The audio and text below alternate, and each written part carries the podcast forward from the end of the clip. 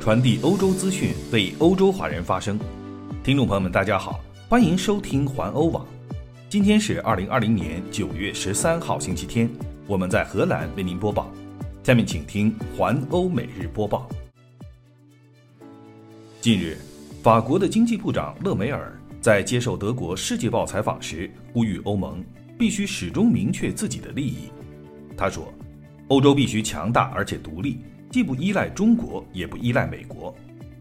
勒梅尔还说，如果欧洲想要和中国这样的国家建立稳固的关系，就必须捍卫自己的价值观。如果欧盟忘却了自己的价值观，就会一无所获。九月十四号，在德国莱比锡进行的欧中领导人峰会，将通过视频连线展开各国领导人之间的虚拟会晤。根据欧中双方的官方消息。中国国家主席习近平和欧盟委员会主席冯德莱恩、欧洲理事会主席米歇尔以及目前担任欧盟轮值主席国的德国总理默克尔将参加这次会晤。双方将讨论新冠疫情、经贸问题、气候保护等多个议题。欧洲方面预计也会在会谈中提到香港议题。德国消息，因为德国发现了非洲猪瘟病毒，近日中国宣布禁止进口德国猪肉。本周四，在勃兰登堡州靠近波兰边界的地方，发现了一头感染了非洲猪瘟病毒的死野猪，这是德国发现死于非洲猪瘟的第一例。据多家德国和荷兰媒体的报道，中国是德国猪肉的最大进口国。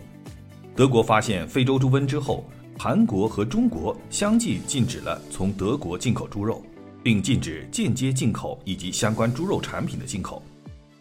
中国农业部和中国海关于周六宣布了这一决定，德国农业部目前已经证实了这一消息。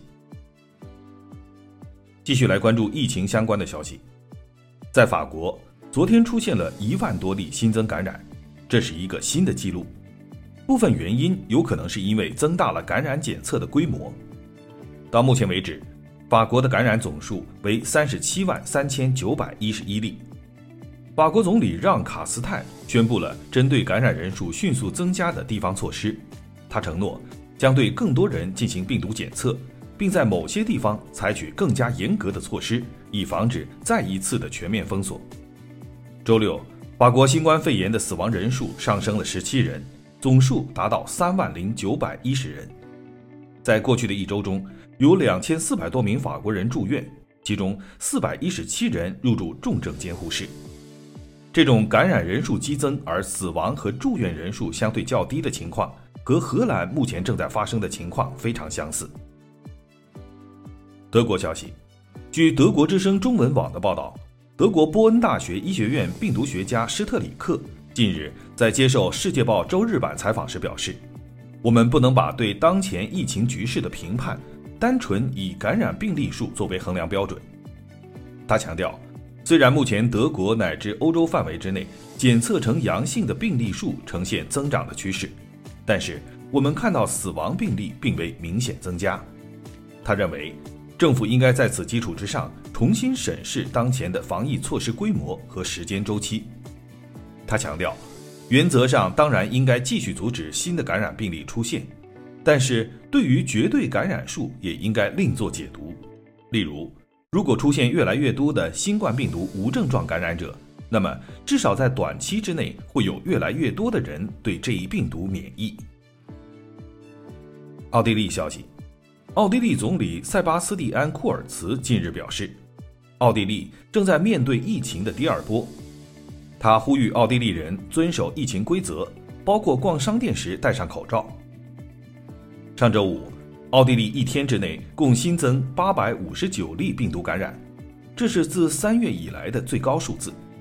特别是在维也纳，大约一半的感染数字发生在这里。库尔茨说，情况是非常严重的。据他介绍，奥地利很快就会突破每天感染一千例。他预言，今年秋季和冬季将是艰难的，但是他预测到明年夏天情况将再次恢复正常。库尔茨在一份书面声明中分享了他的观点。德国消息，根据德国地方当局的说法，德国南部的加米施帕泰基辛所发生的病毒疫情，是由一名二十六岁的女子到希腊度假时在酒吧里所引发的。德国多家媒体对此进行了报道。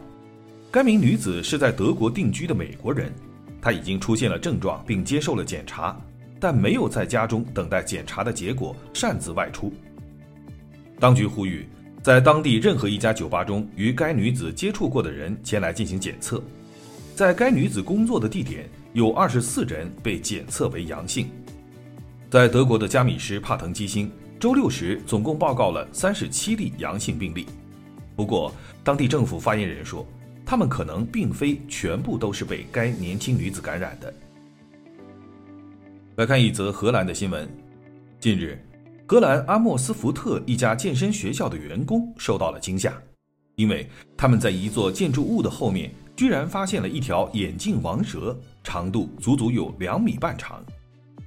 动物救护组织的发言人告诉乌特勒支电视台：“我们将毒蛇放在一个容器中，不让其逃脱，然后送到附近的爬行动物收容所。”爬行动物庇护所的罗布·杜蒙说：“这是一条眼镜王蛇，含有大量的毒液，足足可以杀死三个人。这条蛇可能是从某人的宠物容器中逃脱的，也可能是故意丢弃的。”发言人表示：“后果将是严重的。”因为这是一种剧毒的动物，因此我们还和警方取得了联系。